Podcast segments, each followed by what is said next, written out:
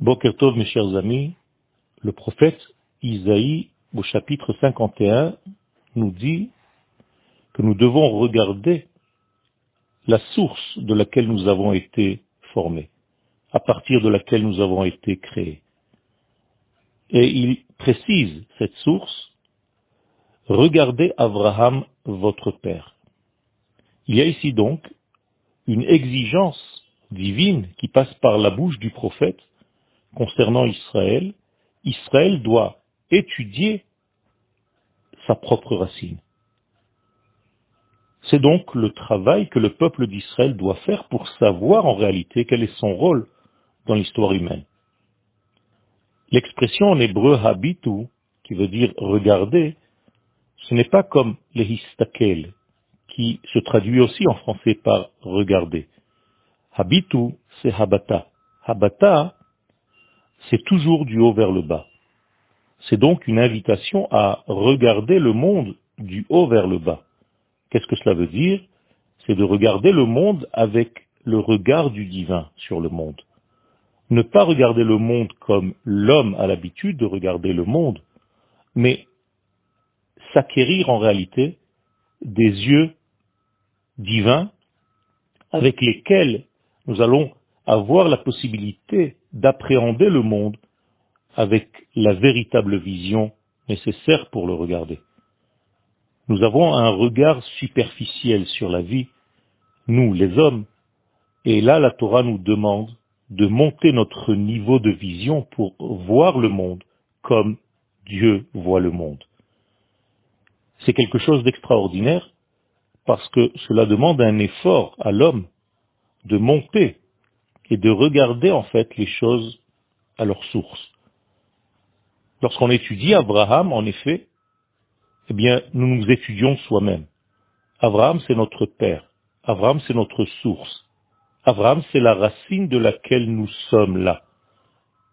Tout ce qui est inhérent à Abraham va se répercuter en fait sur le peuple d'Israël durant toutes les générations. Comment est-ce qu'on peut définir cet homme Abraham? D'abord et avant tout, il a un bon œil. Abraham a un bon œil, c'est-à-dire qu'Abraham est généreux. Dans le traité du Maxime des Pères, au chapitre 5, nous dit là-bas la Mishnah que quiconque a trois choses essentielles est considéré comme étant parmi les élèves de Abraham Avinu. L'une des choses, la première d'ailleurs, c'est un bon œil. Ain Tova. Autrement dit, avoir une générosité dans la vie. Voir les choses avec un bon œil. Voir les choses d'une manière optimiste, avec un champ de vision qui choisit de voir le bien, qui cherche à voir le bien, et qui ne regarde pas toujours le point noir dans chaque élément. Il y a ici donc une invitation de la Torah très claire de se focaliser sur le bien que nous avons et pas toujours sur les mauvais points, sur les mauvaises choses, sur tous les malheurs qui arrivent dans le monde.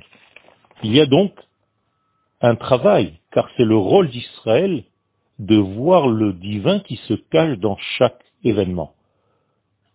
Et cette expression de ce bien vient habiller dans l'invitation d'Abraham Avinu des gens qui viennent chez lui. Abraham Avinu, avec sa générosité, invite, invite beaucoup de monde chez lui. Parmi les gens que Abraham invite, il est trois anges qui descendent du ciel et qui vont apparaître sous la forme d'hommes. Les sages nous disent que ce n'est pas seulement des anges qui se transforment en hommes, mais ils se transforment en arabe. En arabe avec de la poussière sur leurs pieds. Autrement dit, il y a ici une description de la Torah qui est volontaire de prendre des anges très élevés et de les faire descendre à un niveau euh, qui touche en réalité la poussière de ce monde. Comme si la Torah voulait salir ce degré angélique pour que Abraham ne puisse pas savoir qu'il s'agit d'anges. En plus de cela, ces anges qui sont transformés en hommes, qui sont transformés en arabes, qui se déguisent en fait en serviteurs de culte étranger, de Avodazara, entrent chez Abraham et Abraham les reçoit et leur demande de laver leurs pieds de cette poussière, autrement dit, de quitter ces croyances païennes et cette Avodazara. Abraham se dévoile ici comme un éducateur. Non seulement il reçoit des invités, mais il essaye de montrer le véritable chemin de ce monde, et lorsqu'il voit quelqu'un se tromper, il essaye de discuter avec lui, de développer le sujet pour essayer de rapprocher le genre humain à sa véritable source divine. La Torah nous fait passer donc un message.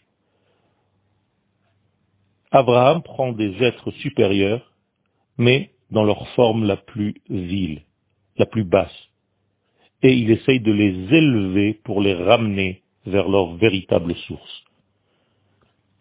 Il y a quelqu'un d'autre qui invite aussi. Il s'agit de Lot. Lot invite des anges, mais lui, contrairement à Abraham, sait qu'il s'agit d'anges. Donc il y a ici une grande différence.